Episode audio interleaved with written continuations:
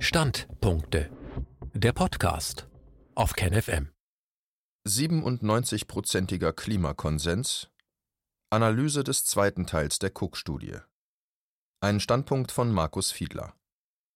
Im letzten Artikel habe ich mich ausführlich zur Cook-Studie Quantifying the Consensus on Anthropogenic Global Warming in the Scientific Literature von 2013 und deren sehr kreativen Umgang mit Zahlen ausgelassen. Weil dieses Ergebnis nicht mit der zusammenfassenden Aussage von Cook und anderen übereinstimmte, dass ganze 97,1 Prozent aller Arbeiten dem Klimakonsens des überwiegend menschengemachten Klimawandels zustimmten, war es wert, dazu eine Veröffentlichung zu machen. Der 14 DIN A4 Seiten umfassende Artikel wurde ausnahmsweise als Gastartikel auf der Seite Antispiegel veröffentlicht. Auf KenFM wurde zu meinem Text ein vielbeachteter Kommentar von Thomas Röper als Standpunkte-Podcast gesendet, der zahlreiche Reaktionen provozierte. Thomas Röper von Antispiegel bestätigte mir inzwischen, dass mein Artikel der meistgelesene Artikel seiner Seite sei. Alleine schon wegen des starken öffentlichen Interesses lohnt es sich, das Thema weiter zu vertiefen, was ich hiermit mache. Diese für einen Podcast optimierte Veröffentlichung basiert auf einem neuen Artikel mit gleicher Überschrift, der ebenfalls auf antispiegel.ru als Gastkommentar einsehbar ist. Dieser Kommentar enthält Abbildungen und weiterführende Links zu Unterlagen als Nachweise, die in dieser Form in einem Audiopodcast nicht erbracht werden können. Interessenten verweise ich daher auf die schriftliche Form des Artikels. In Summe kam ich zur ersten Hälfte der Cook-Studie zu folgendem Ergebnis. In 99,46 Prozent aller wissenschaftlichen Arbeiten ist eine Zustimmung zur These des überwiegenden Anteils des Menschen am Klimawandel nicht erkennbar. Viele halten den Anteil des Menschen für geringer oder machen keine klare Aussage dazu. Die überwiegende Mehrheit von mehr als 66 Prozent macht keine Aussage zu dieser Fragestellung.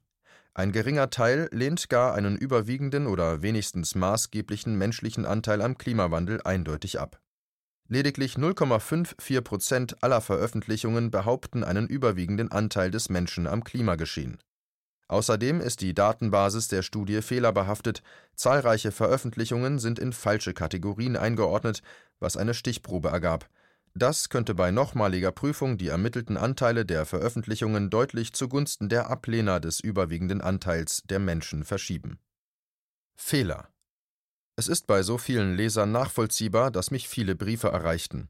Neben sehr viel Zuspruch waren da auch einige kritische Zuschriften, die zu Recht bemängelten, dass ich selbst Fehler bei der Neueinordnung von wissenschaftlichen Veröffentlichungen gemacht habe. Diese Fehler sind inzwischen in der tabellarischen Zusammenfassung der Abstracts im Artikel auf meiner Homepage behoben und dort in den aktualisierten Artikel eingeflossen. Dort wurden auch die Korrekturen am Ende des Artikels dokumentiert. Der alte Artikel ist in seiner ursprünglichen Form bei Antispiegel einsehbar. Falsch ins Deutsche übersetzt. Ein weiterer Kritikpunkt war, dass sich die Zustimmungsgruppen von Cook und anderen und ein Zitat aus dem Handbuch zum Konsens falsch übersetzt hätte, beziehungsweise dass die Übersetzung in der deutschen Version des Handbuchs falsch sein solle. Diese Kritikpunkte sind leider noch nicht einmal im Ansatz korrekt.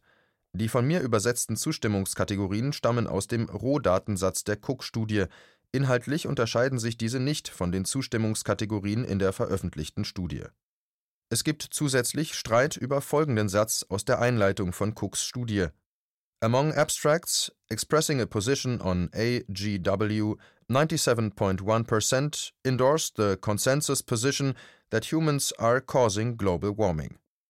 Heißt dieser Satz übersetzt nun, unter den Abstracts, die eine Position zur menschgemachten bzw. anthropogenen globalen Erwärmung AGW ausdrücken, befürworten 97,1 Prozent den Konsens, dass Menschen die globale Erwärmung verursachen.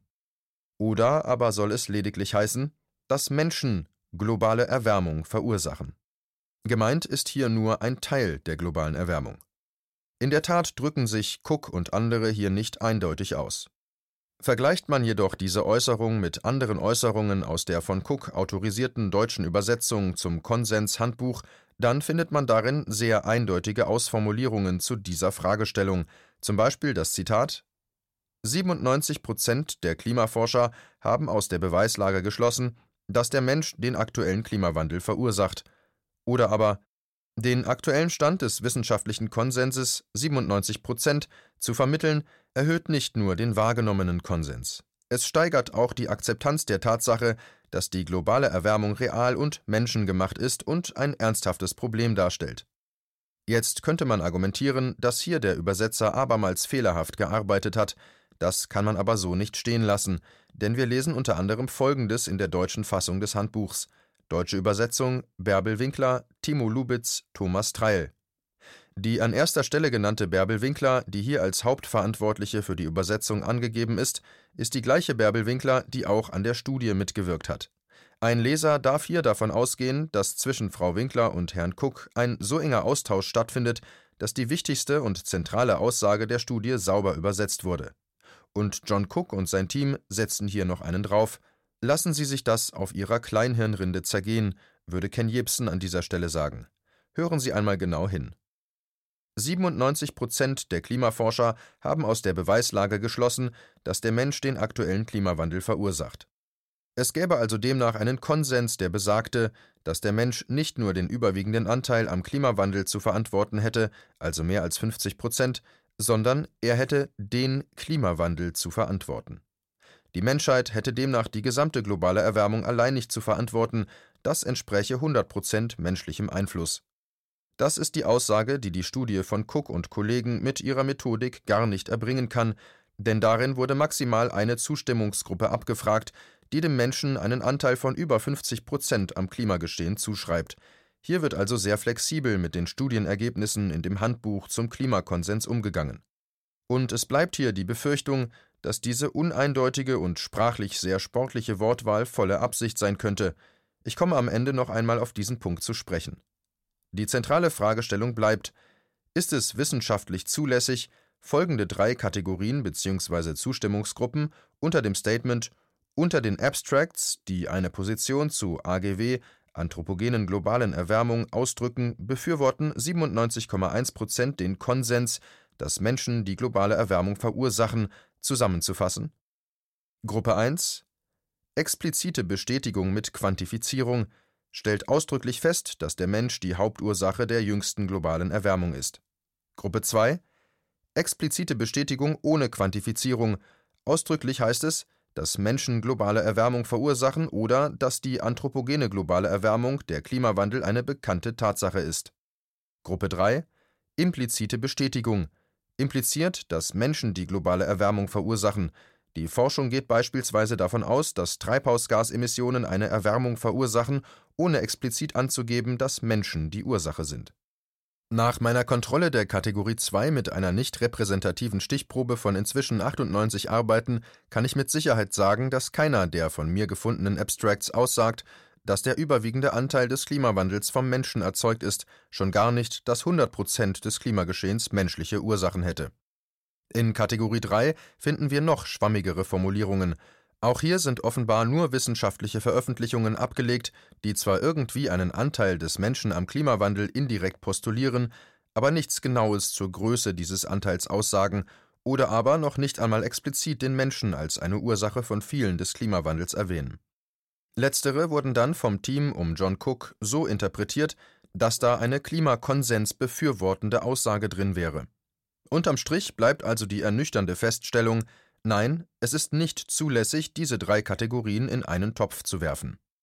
Diese Zusammenfassung von Kategorien 1 bis 3 gab es wohl nur, um eine größtmögliche Menge an wissenschaftlichen Veröffentlichungen wider aller Logik und wahrheitsgemäßer Aussage unter dem Satz unter den Abstracts, die eine Position zu AGW ausdrücken, befürworten 97,1 Prozent den Konsens, dass Menschen die globale Erwärmung verursachen, zusammenzufassen. Das ist kein sauberes wissenschaftliches Vorgehen und eine vorsätzliche Täuschung des Lesers. Der zweite Teil der Cook-Studie. Ich habe in meiner ersten Veröffentlichung zum Klimakonsens auf den zweiten Teil der Cook-Studie keinen Bezug genommen. Der Grund? Ich hatte zu dem Zeitpunkt dazu schlicht keine Rohdaten gefunden. Keine Rohdaten heißt automatisch, dass man hier nichts überprüfen kann. Die Nichterwähnung wurde mir zum Vorwurf gemacht, sie sei unentschuldbar, zumal der zweite Teil der Studie ja die gefundenen 97 Prozent Konsens des ersten Teils bestätigen würden. Abgesehen davon, dass ich in allen Interviews auf den zweiten Teil hingewiesen habe, ist dieser Vorwurf in jedem Fall Nonsens. Der Rechenweg und das daraus resultierende Ergebnis im ersten Teil von Cooks Arbeit wurden von mir beanstandet. Die Leser ignorieren die offensichtlichen Fehler des ersten Teils der Studie und behaupten einfach, dass der zweite Teil ja die Richtigkeit des ersten Teils bestätigte. Selbst wenn der zweite Teil richtig gerechnet wäre und zum gleichen Ergebnis führen würde, ist das keine Bestätigung des Ergebnisses des ersten Teils. Aber hätten sich die Kritiker meines Artikels einmal vorher Cooks Rohdaten zum zweiten Teil wirklich durchgelesen, Cook und andere behaupten zum zweiten Teil, in einer zweiten Phase dieser Studie haben wir Autoren eingeladen, ihre eigenen Arbeiten zu bewerten. Im Vergleich zu abstrakten Ratings äußerte ein geringerer Prozentsatz der selbstbewerteten Papiere keine Position zu AGW (35,5 Prozent). Unter den selbstbewerteten Beiträgen, die eine Position zu AGW ausdrücken, befürworten 97,2 Prozent den Konsens. Die Glaubwürdigkeit dieser Aussage leidet daran dass wir bereits wissen, dass der erste Teil der Cook-Studie zum Klimakonsens eine vollkommen irreführende Zusammenfassung enthält. Grundlegende Regel in der Naturwissenschaft ist, Ergebnisse müssen nachprüfbar und unter gegebenen Bedingungen wiederholbar sein. Zur Überprüfbarkeit gehört auch, dass man die Rohdaten zu einer Arbeit veröffentlicht. Nachdem meine Anfrage zum ersten Teil der Arbeit von John Cook ignoriert wurde, habe ich jetzt nach einer schriftlichen Anfrage zu den Rohdaten des zweiten Teils innerhalb weniger Minuten eine Antwort-E-Mail erhalten, die mich zu den Rohdaten leitete. Zu finden auf der Internetpräsenz skepticalscience.com. Wer sich diesen Datensatz durchliest, findet dies hier. Year Abstract Self 1991 43.0000 1991 41.0000. Es folgt eine nicht enden wollende Schlange gleichartiger Datensätze. Sie verstehen hier nur Bahnhof. Cook und andere erklären dazu, dass die Daten anonymisiert sind. Den Grund dafür habe ich auf die Schnelle auf den Seiten von Cook und anderen nicht finden können. Wie plausibel so eine Anonymisierung oder ein Datenschutz ist, überlasse ich dem Urteil des Lesers. Im Datensatz sehen Sie folgendes die erste Zahl ist das Veröffentlichungsjahr der Studie, die zweite Zahl die Eingruppierung von Cook und anderen und die dritte Zahl die Selbstbewertung der Wissenschaftler inklusive der Nachkommastellen. Durch die Anonymisierung kann man nicht mehr nachvollziehen, auf welche Studien sich hier die Bewertungen im Einzelnen beziehen.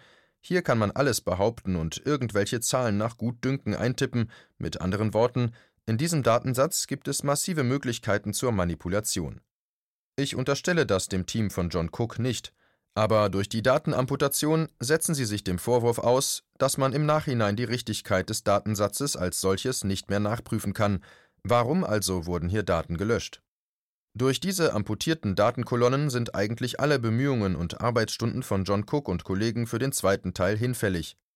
Wegen der nachträglich gelöschten Daten und der damit einhergehenden Unmöglichkeit, diesen Teil der Arbeit nachzuprüfen, stellt sich für mich ganz grundsätzlich der Wille zum wissenschaftlichen Vorgehen von Cooks Arbeitsgruppe in Frage.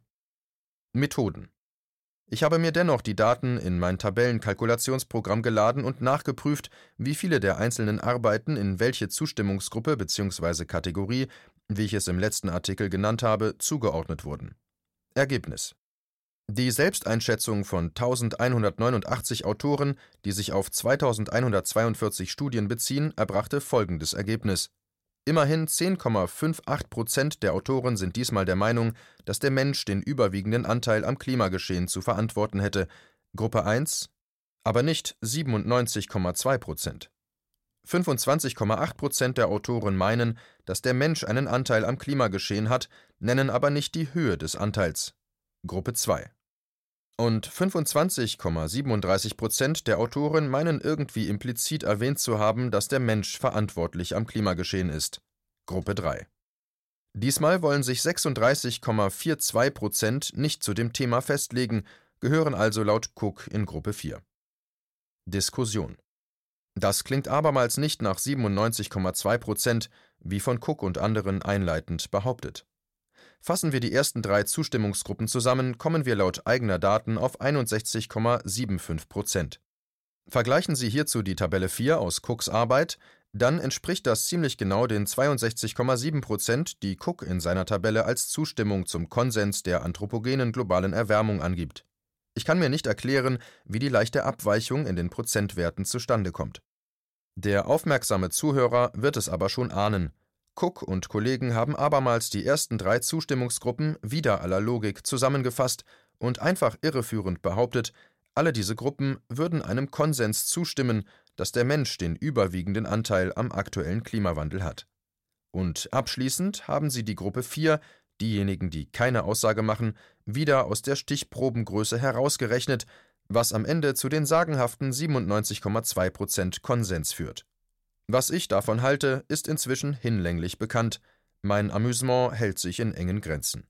Man bedenke, dass die 11.944 wissenschaftlichen Artikel, die Cooks Arbeitsgruppe untersucht hat, nur in die engere Auswahl kamen, weil sie das Ergebnis einer Stichwortsuche nach Global Warming, globale Erwärmung oder Global Climate Change, globale Klimaänderung waren. Im Nachhinein die Stichprobengröße zu verkleinern und einzelne Artikel von den Berechnungen auszuschließen, weil sie keine eindeutige Position zum Thema geäußert hätten, geht hier nicht. Es handelt sich bei den Artikeln bereits um eine Auswahl, denn gelistet sind nur solche, die sich mit dem Thema Klimawandel beschäftigen. Wenn Wissenschaftler zum Thema keine klare Aussage machen, hat das seine Gründe. Auch das muss dokumentiert werden. Aber selbst wenn man die Arbeiten ohne Meinungsbekundung zum Klimawandel von der Stichprobe ausschließt und die Anzahl der jeweils eingruppierten Arbeiten auf die verkleinerte Stichprobengröße bezieht, kommt man im ersten Teil lediglich auf einen Anteil von 1,59 Prozent an Arbeiten, die dem Klimakonsens vom über 50-prozentigen Anteil des Menschen am Klimawandel zustimmen. Das ist ebenso weit von 97 Prozent entfernt. Es macht einfach unendlich fassungslos zu sehen, wie leichtfertig hier mit Zahlen umgegangen wird. Man kann sich des Eindrucks nicht erwehren, dass diese Studie einzig dazu dient, Material für Debatten mit sogenannten Klimaleugnern zu liefern. Und Klimaleugner sind laut dem Wikipedianer Andol alle, die irgendwie skeptisch sind, was auch nur einzelne Teile der offiziellen Verlautbarungen vom IPCC anbelangt. Andol ist der Wikipedianer, der sich nur zu gerne am Material von Cook bedient. Und Andol hat im Wikipedia-Artikel namens Leugnung der menschengemachten globalen Erwärmung 22 von 29 Einträgen des Namens Cook vorgenommen. Womit ausschließlich der hier thematisierte John Cook gemeint ist, und ja, Andol ist fast alleiniger Autor dieses Artikels mit über 88 Prozent Textanteil. Offenbar hat Andol eine besondere Zuneigung zu John Cooks Arbeiten. All das dient nicht zur neutralen Unterrichtung des Lesers, sondern zur politischen Meinungsbeeinflussung. Die gezielte Beeinflussung der Meinungsbildung im politischen Diskurs ist weder die Aufgabe von Wissenschaft noch die Aufgabe eines Lexikons. Sie sollen allenfalls neutrale Daten liefern, mehr nicht. Und diese angeblichen 97,2% Konsens werden grafisch sehr schön dargestellt, damit auch der lesefaulste Zuschauer gleich begreift, dass er als Skeptiker klar in der Minderheit wäre. Gerne werden Arbeiten in ein dubioses Lager eingeordnet, die zum gleichen desaströsen Ergebnis bezüglich der Cook-Studie kommen. Das geschieht auch in den Medien, die ich regelmäßig konsumiere, also KenFM, Rubicon, Free21 etc. Andere Veröffentlichungen, die zu einem ähnlichen Ergebnis wie Cook kommen, werden hingegen als wichtig betont. Es wird dabei nicht kontrolliert, ob da eventuell ähnliche Zahlenmanipulationen vorliegen könnten. Das ist Polemik und hat in Sachdiskussionen nichts verloren.